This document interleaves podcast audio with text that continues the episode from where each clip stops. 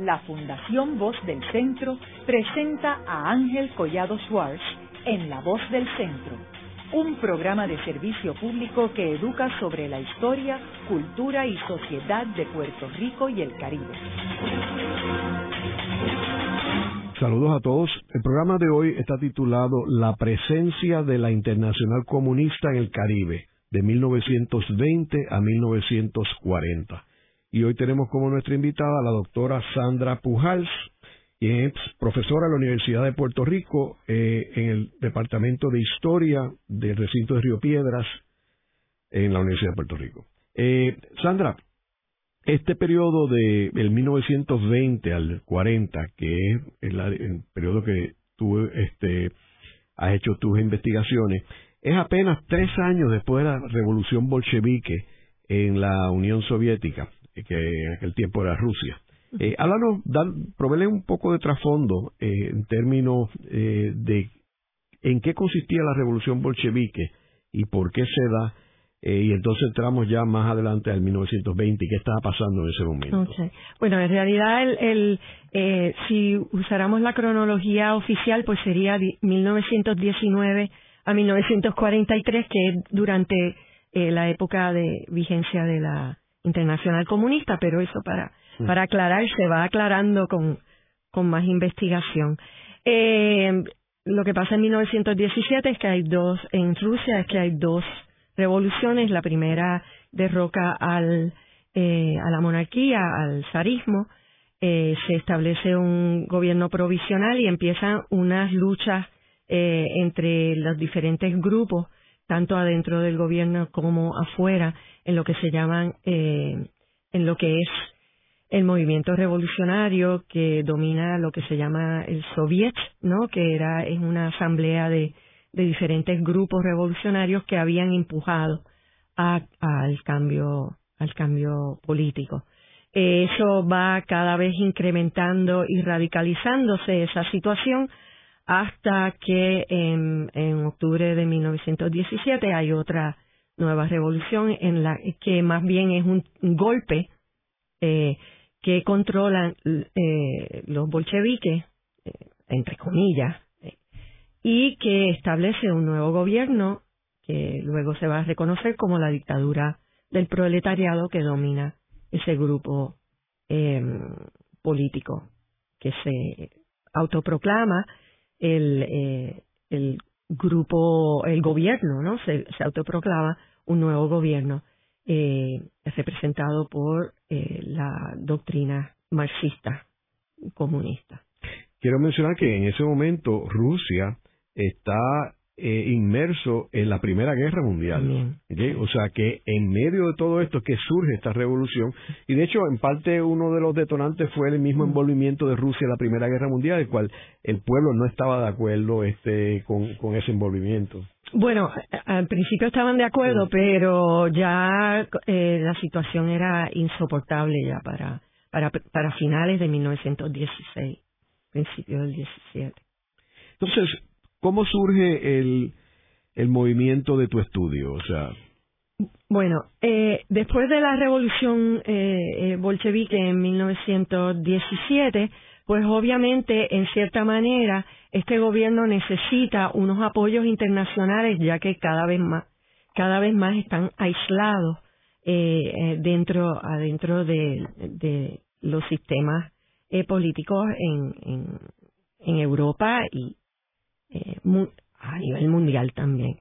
Y entonces lo que ellos van a hacer es tratar de expandir eh, lo que es esa, ese apoyo eh, revolucionario a su gobierno, en cierta manera, por medio de el apoyo a revoluciones parecidas en otros lugares de, de Europa, particularmente em, enfocándose en una revolución en Alemania, ¿no? que también va a ser fallida y un movimiento revolucionario en Polonia que también eh, va a ser un poquito más em, popular y más eh, y va a tener un poquito más de éxito por un por un tiempo pero no eh, no por no por largo tiempo. Y por lo tanto también se se hace se desarrolla un apoyo para crear una organización internacional que va a ser la heredera de lo que habían sido las antiguas dos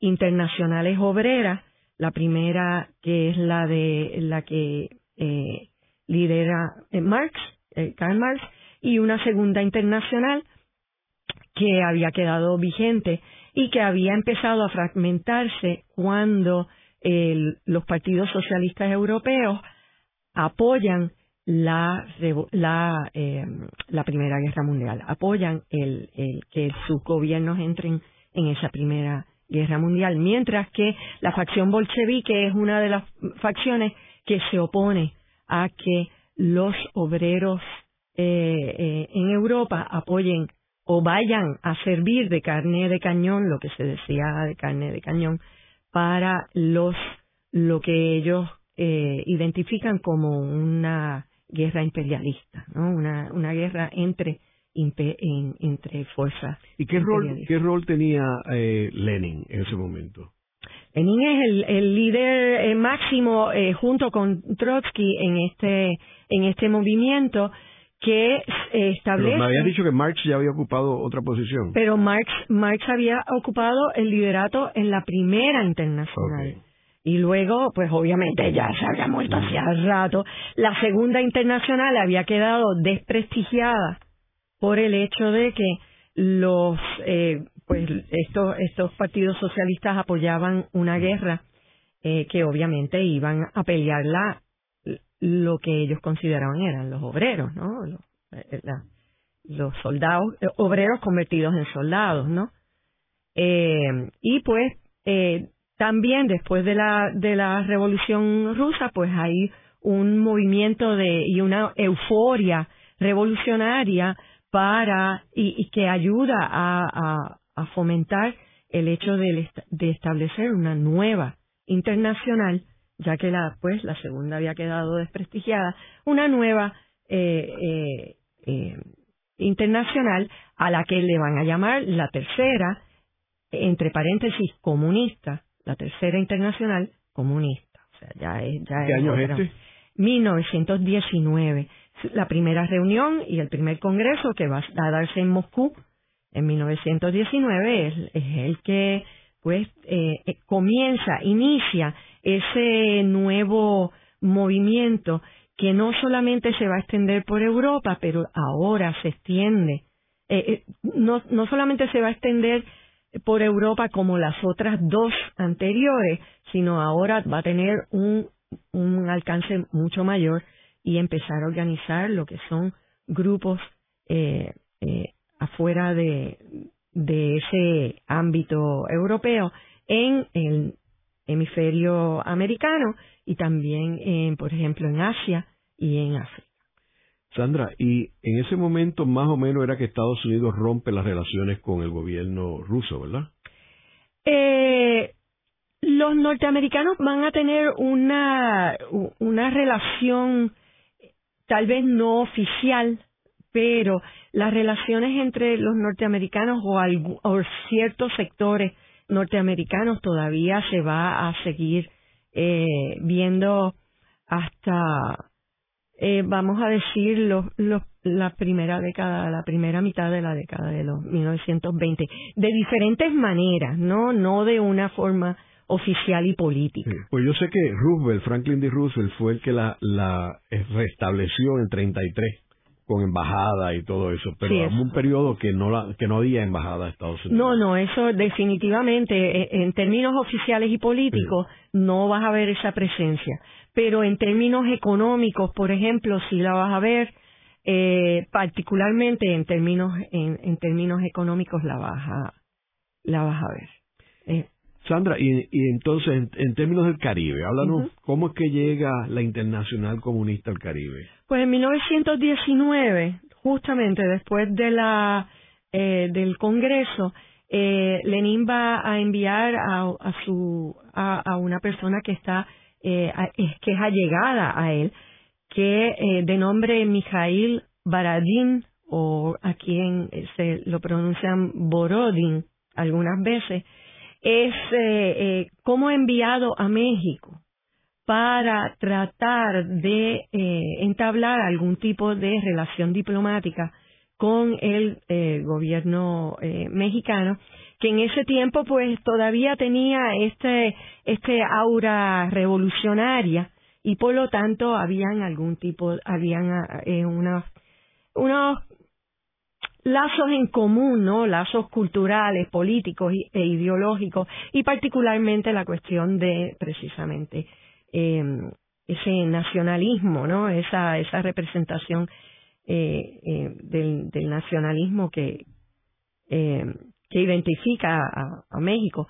Eh, las relaciones con el gobierno mexicano no se dan de la forma que ellos esperaban, pero sí a la misma vez Baradín va a eh, tener la oportunidad de, entablar algunas relaciones con grupos bastante radicales eh, adentro del, eh, del movimiento obrero. Y se comienza eh, a dar este tipo de, intercambio entre lo que son los, la, la, grupos que representan al comunismo internacional e internacionalista eh, con algunos grupos en el eh, en este hemisferio y este mundo caribeño. De ahí comienza a darse eh, ese desarrollo de un movimiento relacionado y conectado con lo que está pasando a nivel internacional.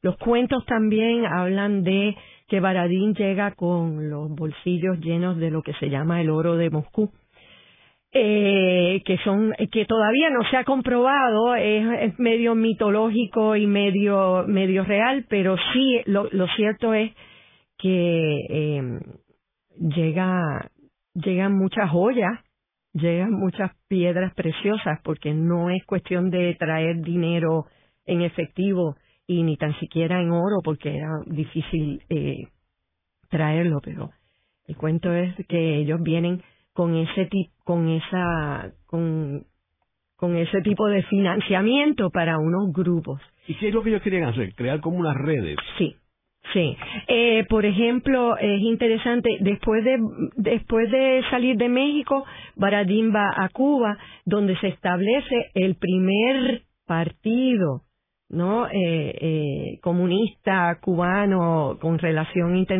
con relaciones internacionales eh, que, lo, que va a ser la, el fundamento para eh, el desarrollo de ese de ese movimiento comunista adentro de Cuba también. Luego pasa a España, donde también se va a conectar con grupos que más bien salían de, de organizaciones anarquistas, que eran las más las, organizaciones más radicales, más revolucionarias, y con eso también va a empezar a entablar eh, eh, comunicación. Y de hecho, de ahí parte eh, un tipo de relación que también incluye a España cuando se habla de movimientos revolucionarios radicales eh, eh, aliados con el internacionalismo o con el comunismo internacional, que también incluye a Cuba, a México, al Caribe. Eh, o sea que España, en cierta manera, aunque todavía esas redes no se han verdaderamente eh, logrado estudiar y, e identificar plenamente, España va a tener su, su papel en, en, en, estos, en estas conexiones que también eh, incluyen el Caribe, eh, la cuenca del Caribe. O sea que, que, en cierta manera sirve de, de puente, ¿no? entre lo que se mueve centralmente en Moscú, eh, pasando por, por España, porque en cierta manera el lenguaje también ya de por sí ayuda y el hecho de que España, Cuba, el Caribe ya había desarrollado este tipo de, de lazos eh, radicales aún en la época eh, an, antes de 1917 por medio de estos grupos eh, anarquistas fuera de Cuba, ¿qué otro sitio en el Caribe se iba desarrollando este internacional? Hombre, lo que lo que pasa, por ejemplo, en particular en este momento es eh, tenemos un grupo de radicales en eh, la Federación de Trabajadores, aquí, Federación Libre de Trabajadores, que se ha constituido eh, más o menos para la misma época y antes de la Revolución Rusa, en lo que se llama el bloque de Bayamón, defiende eh, la situación de la, la, crisis económica en el tabaco, que, que obviamente afecta ese norte de Puerto Rico, tiene, y son anarquistas, tiene conexiones, conexiones con grupos en Cuba, eh, y de hecho, en 1919, cuando está pasando toda esa visita de Baradín a este, a este entorno, en el 19, eh, a, dos de sus líderes los arrestan en Cuba eh, como bolcheviques, como supuestos bolcheviques. Eh, mi, mi intuición me dice que ellos van ahí en busca de lo que va a ser financiamiento que ha dejado Baradín para luego pasar a Puerto Rico y comenzar un movimiento ahí que se empieza a desarrollar en 1920 por medio de un periódico que este, que este grupo o algunos de los líderes de este grupo fundan, que se va a llamar El Comunista. Y que de hecho, eh, eh, y que de, que de hecho eh, va a desarrollar unas publicaciones en defensa y eh, en, en, promoción de la Tercera Internacional y de lo que está pasando en Rusia. O sea que así llega hasta nosotros también. Es de corta duración, es eh, no es un movimiento grande, no es un movimiento poderoso. Eh, es posible que no tenga mucha mucho eh, poder a, en términos de, a largo plazo, pero sin embargo sienta unas bases eh, y unos fundamentos para para primero que todo para unos imaginarios y unos eh, unos una iconografía relacionada con la Tercera Internacional y con los bolcheviques y con los comunistas, que se va a quedar en la cultura revolucionaria y en la cultura política y va a pasar, va a ser un fundamento para el desarrollo de una de unas visiones que no son políticas ni tanto ideológicas en términos eh, de programas y proyectos, sino más bien en términos de lo que le dice al obrero eh, em, sobre lo que, lo que son las aspiraciones, los ideales y los sueños revolucionarios, ¿no? que, están representados por ese bolchevismo. ¿Y qué reacción había del gobierno de Estados Unidos ante todas estas iniciativas? Hombre, de hecho, el, el, la publicación del comunista termina en 1921 cuando hay en Estados Unidos que obviamente pasa a Puerto Rico cuando en, en, en Estados Unidos se inicia lo que se llama el Red Scare, que es una primera ola eh, de represión eh, principalmente en el East Coast, ¿no? en la costa eh, eh oriental este de los Estados Unidos y que eh, va a afectar a Puerto Rico porque hay unas directrices eh, del gobierno que, también eh, incluyen a Puerto Rico. Se cierra el periódico, me imagino que hubo arrestos, de eso no sabemos mucho todavía, estamos en, ese proceso de, rescatarlo, pero eh, tiene que haber sido una combinación de la tremenda, el tremendo, eh, la tremenda decadencia económica que hay en Puerto Rico en general, el, el hecho de que probablemente la financiación que tenían ya se les había acabado para seguir imprimiendo el, periódico y para, y para desarrollar un movimiento. Eh, los soviéticos pierden el, interés porque empieza esa, ese movimiento de expansión de la revolución bolchevique a perder auge. Están en el medio de una guerra civil eh, eh el, ellos mismos. O sea que eh, ya, pierden el auge de salir al, a la esfera internacional. eh, se, se pierde la euforia.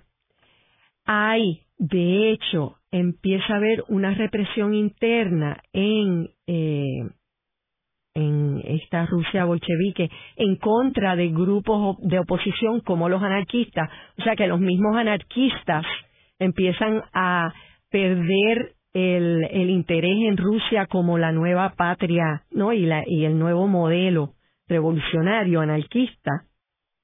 O sea que todo eso empieza a tener un, eh, una, influencia, pero finalmente lo que acaba con el movimiento es que los arrestan y probablemente los arrestan y les cierran el, eh, la, la imprenta. Tú me estabas comentando fuera del aire sobre una, una anécdota que eh, en la cual estaba Antonio Colorado, padre, envuelto. Sí, eh, no va a ser hasta se queda muerto esa esa o, se queda latente y, y callada esas redes, ¿no? De, de, de comunicación con lo internacional hasta 1925 cuando un joven eh, de Boston de nombre James Sager llega a la isla, eh, ya, ya es eh, miembro del, Partido Comunista en, en, en su Boston natal, eh, que en ese tiempo no se llamaba Partido Comunista, se llamaba el Workers' Party of America, el WPA.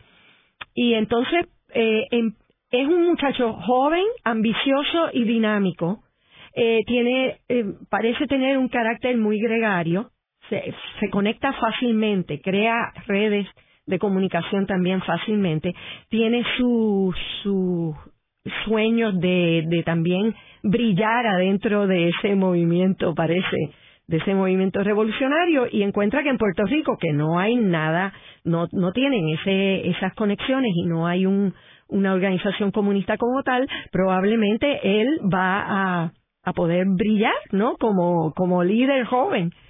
Eh, llega a Puerto Rico gracias a su relación personal con, eh, con Antonio Colorado, eh, joven.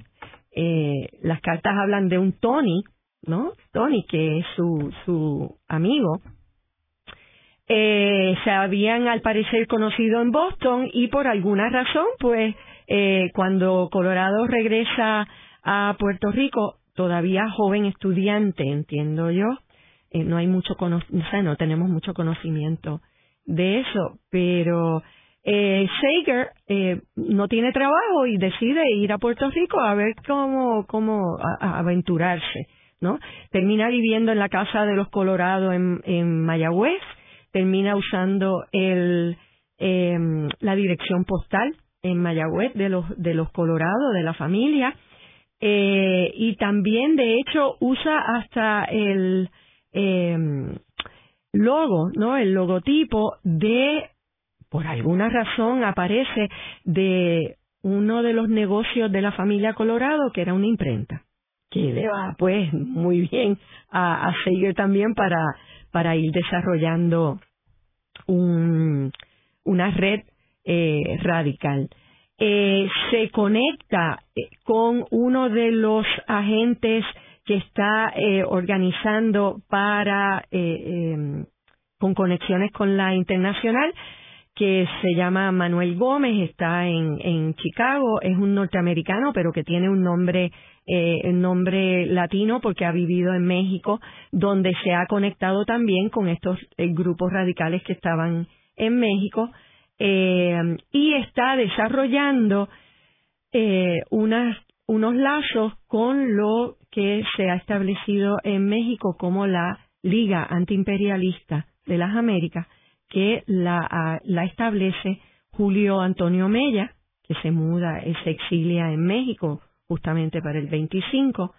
Eh, también eh, tienes otros líderes que son exiliados venezolanos con lazos comunistas.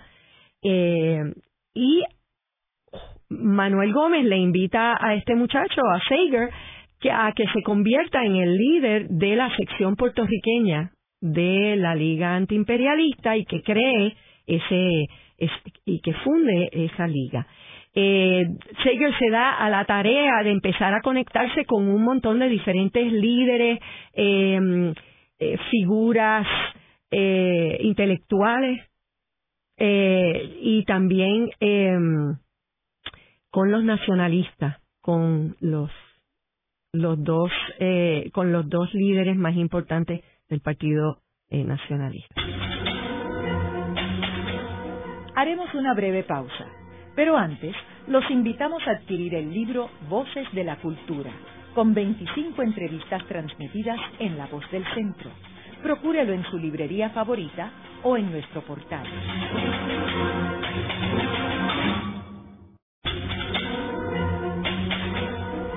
Continuamos con la parte final de La Voz del Centro con Ángel Collado Schwartz. Pueden enviarnos sus comentarios a través de nuestro portal www.vozdelcentro.org. Continuamos con el programa de hoy titulado La presencia de la Internacional Comunista en el Caribe 1920 a 1940 hoy con nuestra invitada, la doctora Sandra Pujals, quien es profesora de Historia en el Departamento de Historia de la Universidad de Puerto Rico del recinto de Río Piedras.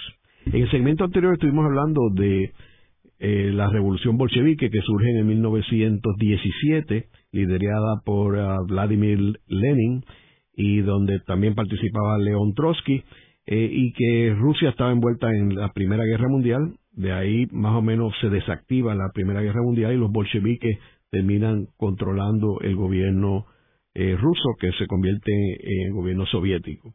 Eh, vemos que esta internacional comunista eh, es la iniciativa del Partido Comunista de internacionalizarse y que surge en el 19, pero este programa nos estamos concentrando en el 1920, particularmente en el Caribe, y de su relación con los miembros del Partido Nacionalista.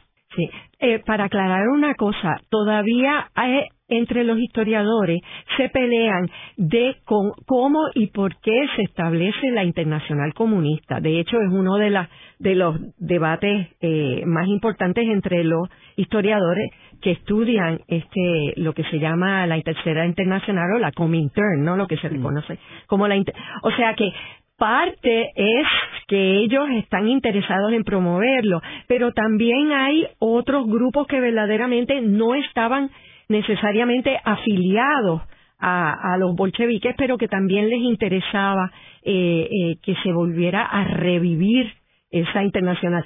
O sea, que, que hay un montón de, de ¿cómo es? De, de detalles que tampoco voy a entrar en ellos, pero para, para aclarar.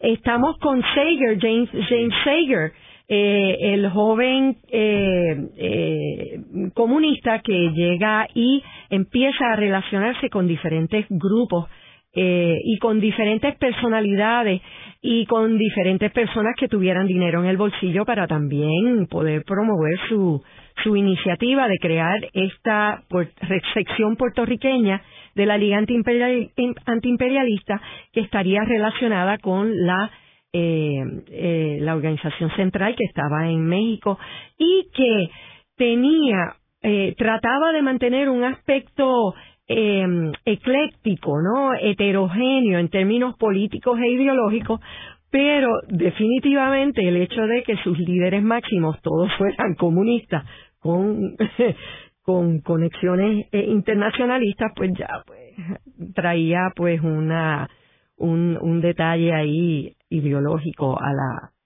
a la ecuación. Y por lo tanto cuando Sager se acerca a los nacionalistas eh, al presidente que en ese en ese tiempo era eh, Federico Acosta Velarde y su vicepresidente que ya era eh, eh Pedro Albizu Campos pues los nacionalistas eh, están muy cuidadosos de entrar en alguna relación con, eh, con, esta nueva organización.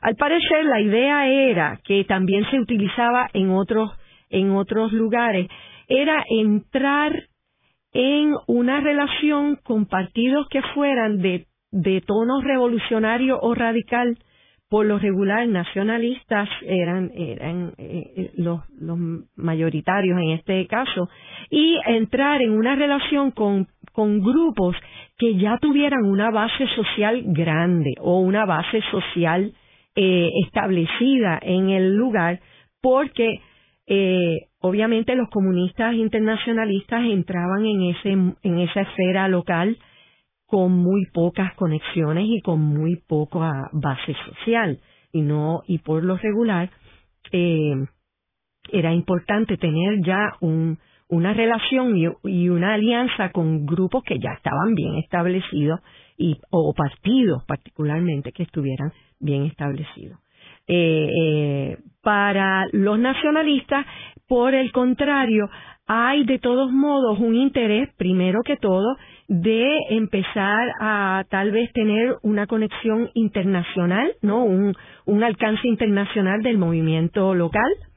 Y por otro lado, más que eso probablemente era el financiamiento, que supuestamente prometían los internacionalistas, no la Comintern, que era más bien un mito que una, que una realidad. Eh, y entonces empieza a, a eh, eh a tratar de tener esa relación con los nacionalistas, los nacionalistas decirles que sí, pero que no. No, a la misma vez los deja, eh, hay una comunicación, pero no hay una, un, eh, una alianza directa. De hecho, el presidente de la eh, de, la, de los nacionalistas en su Congreso plantea la cuestión de estar aliados o, de conectarse eh, oficialmente con lo que era la supuesta eh, sección puertorriqueña de la Liga Antiimperialista y el partido no, le no, no lo permite porque ya ellos sabían que los comunistas estaban detrás de eso y ellos no pues no se iban a, a aliar no oficialmente con, con grupos que estuvieran esa, esa ideología. Entonces, eh, va a haber un, un intercambio por, eh, por, ese, eh, por ese tiempo. A la misma vez, Seiger eh, establece también un, como una eminencia gris, podríamos decir, o sea, entre tras tras bastidores también apoya el desarrollo del primer Partido Comunista, eh, eh, que se va a llamar la Liga Comunista. Eh, un grupo tremendamente insignificante, pequeñísimo, no, no entendemos que no pasa de 10 miembros esta, esta organización, pero, pero hace su ruidito, parece. en, en aquella, en ese momento, estamos hablando del año 26, a la misma vez, también se promueve el, la participación de Puerto Rico en, una en un congreso que se da en 1927 en Bruselas y que es el Congreso Anticolonialista, en el cual, de hecho, los nacionalistas van a participar, pero no relaciona, pero no en conexión con la Liga Antiimperialista, eh, y van a estar representados por eh, Vasconcelos, José Vasconcelos, el, eh, el antiguo ministro de Cultura mexicana, que supuestamente va a llevar a ese Congreso eh, la situación de Puerto Rico, pero que en realidad no, no, no se eh, no hace mucha alusión a esa a esa situación local.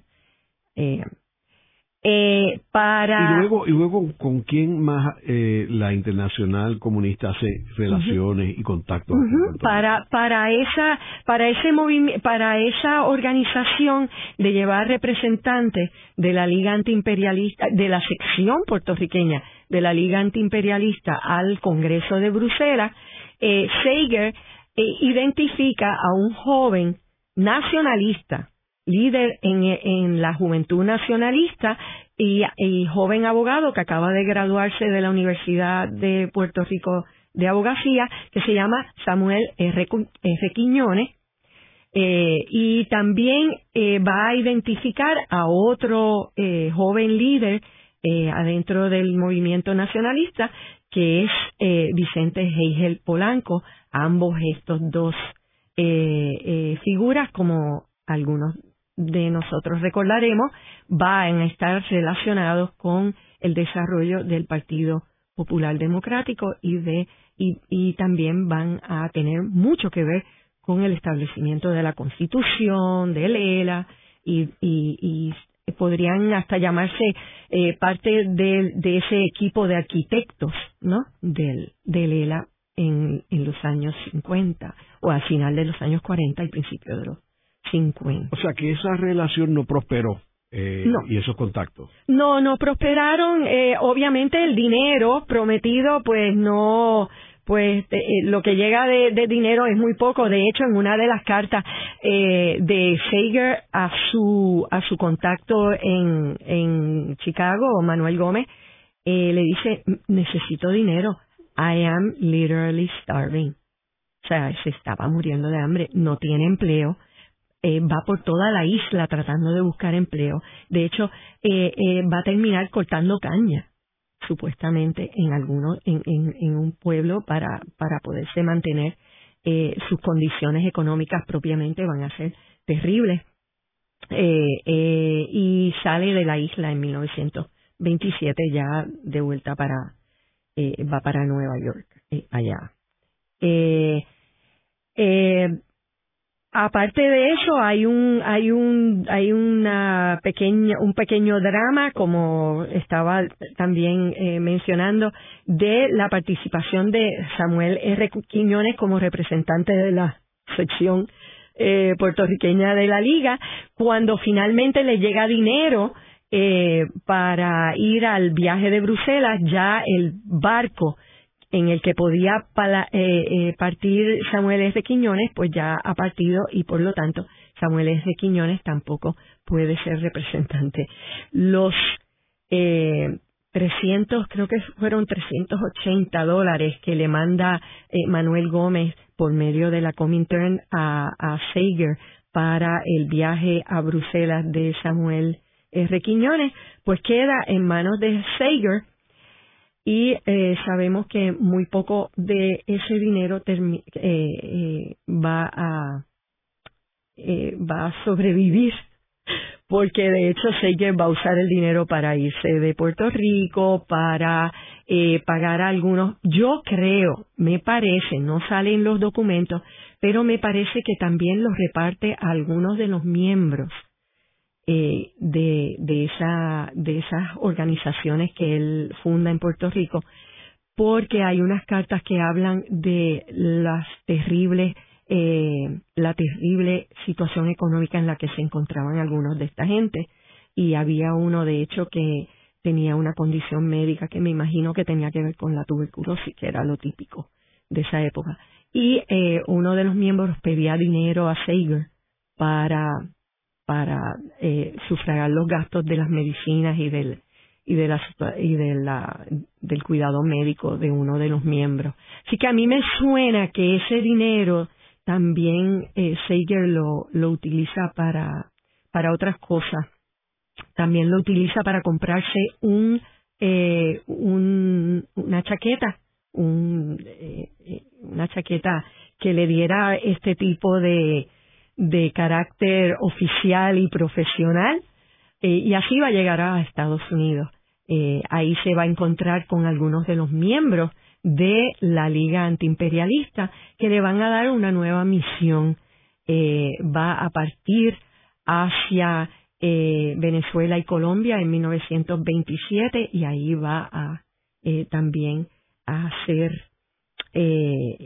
a organizar grupos. Eh, el personaje, este personaje, eh, eh, James Sager, es un personaje interesante. Eh, lo vemos bien activo, ¿no? Ya se mueve desde Boston a Nueva York, luego de Nueva, eh, de Boston a Puerto Rico, perdón, de, luego de Puerto Rico a Nueva York, de Nueva York parte a Colombia, va a movilizarse entre la, entre la frontera entre Colombia y Venezuela, donde también va a estar organizando grupos eh, va a organizar eh, eh, huelgas en algunos de los sectores bananeros en, entre, en, Colombia. Va a estar, va a ser partícipe y probablemente líder en los movimientos de huelga de la famosa huelga bananera de 1900 29, creo que si no es 28 es 29, me perdona, ahora mismo no tengo mis notas, y esa huelga bananera va a ser una de las de las de las huelgas más históricas eh, en, en este en, el, en la historia de, de los movimientos laborales en Colombia porque va a terminar con una masacre, una supuesta masacre eh, que se le conoce en la historia como la masacre de las bananeras. Y eh, que interesantemente eh, sale a relucir gracias al escrito de Gabriel García Márquez, Cien años de soledad, que lo eh, lleva a la literatura eh, como una masacre. Aunque García Márquez propiamente también admite que los, el número de, de, muertos se lo inventó. Sandra, eh, y luego que Sager se va de Puerto Rico, ¿regresa alguna en otra ocasión? ¿A Puerto Rico? No sabemos. Pero mantenía mantenía eh, correspondencia con amistades aquí en Puerto Rico. Eh, tampoco tampoco lo sabemos porque de hecho eh, desaparece. Déjame eh, ir a, añadirle a esta a este eh, puzzle, ¿no? Como podríamos decir, a este rompecabezas le vamos a añadir otra pieza.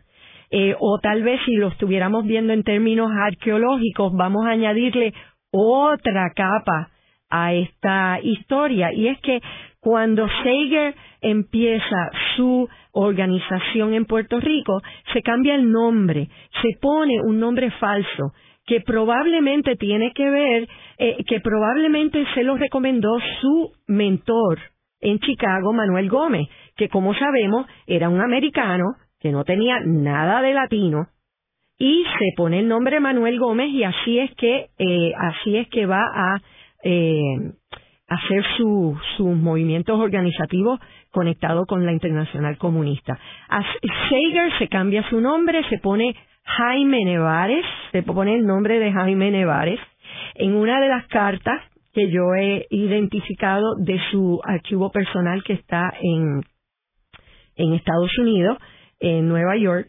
eh, él le, escribe a Costa Velarde, el presidente de los, del Partido Nacionalista, y le dice, eh, me voy por, por, eh, por motivos de mis, de mi trabajo, voy a cambiarme el nombre, voy a usar, voy a usar el apellido de mi madre.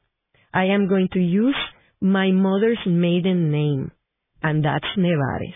Y, es, y ese nombre es Nevares, que no es verdad no es verdad, porque él, el apellido de su mamá es Nathanson, Nathanson, y ese nombre aparece en otros documentos de él.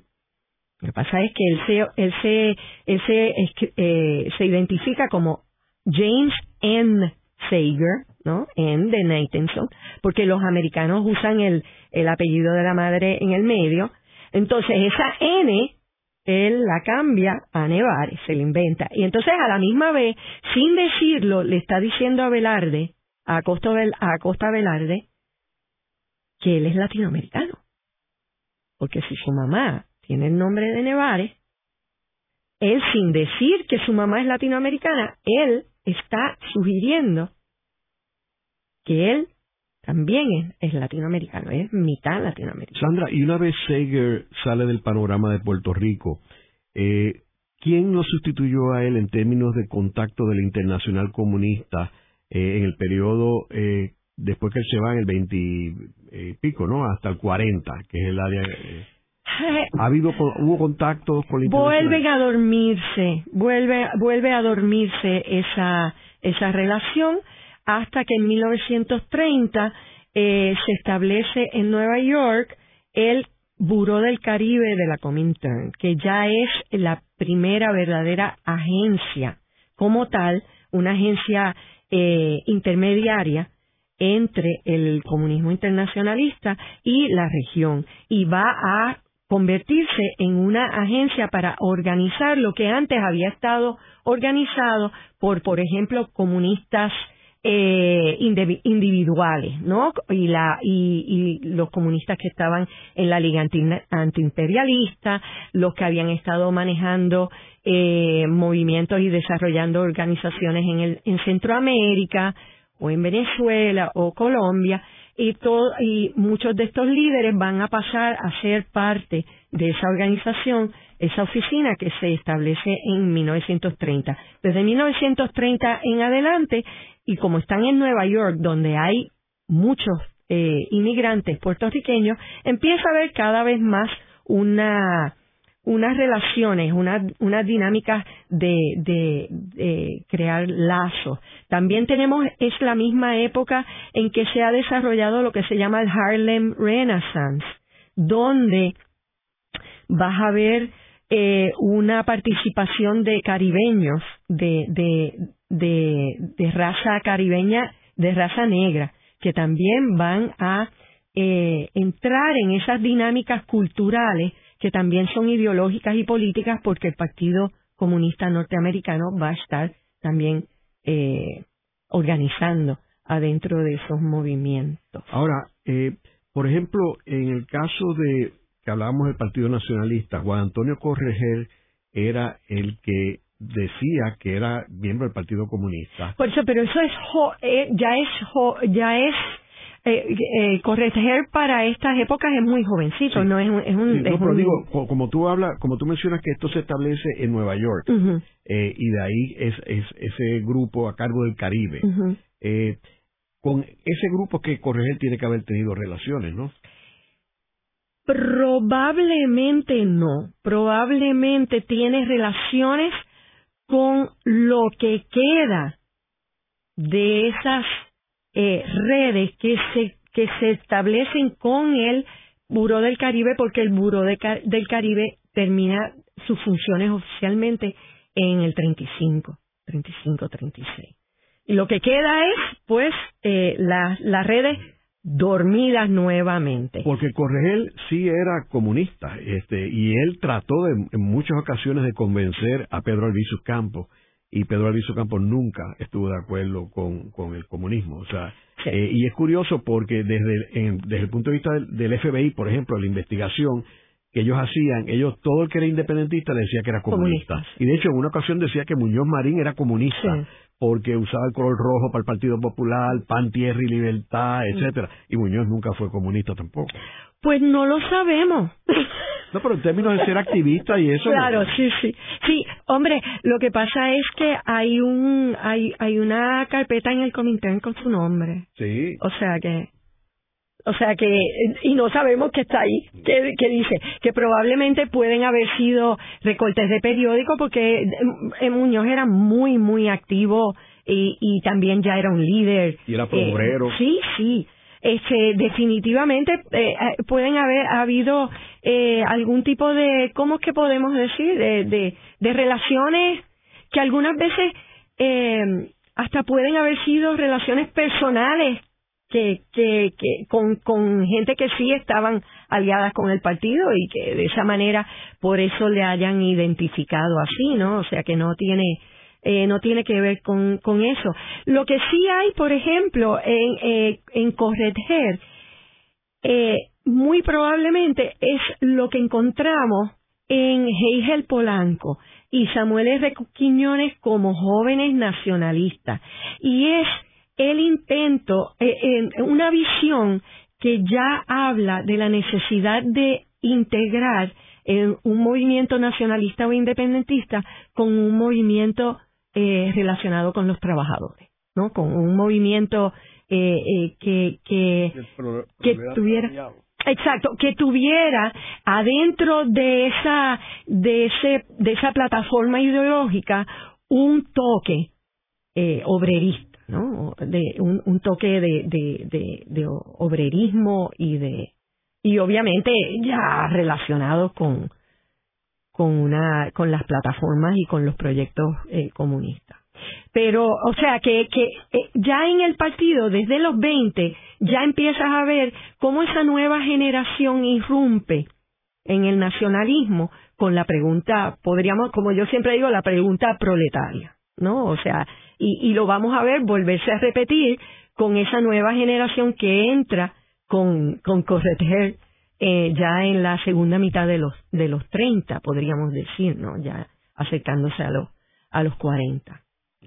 El programa de hoy hemos discutido eh, la internacional comunista en el Caribe desde el 1920 hasta el 1940. Vemos cómo eh, el comunismo, pues, eh, dentro de su estrategia de expansión, incluía el Caribe y cómo, en el caso específico de Puerto Rico, a través de un personaje de apellido Sager, pues estuvo envuelto en, en, el, en, este, en esta estrategia del comunismo en esta etapa que fue la etapa inicial del movimiento. Eh, muchas gracias, Sandra. gracias. Esta ha sido una producción como servicio público de la Fundación Voz del Centro. Los invitamos a sintonizarnos la próxima semana a la misma hora. Y recuerden que pueden adquirir el libro Voces de la Cultura en su librería favorita o en nuestro portal.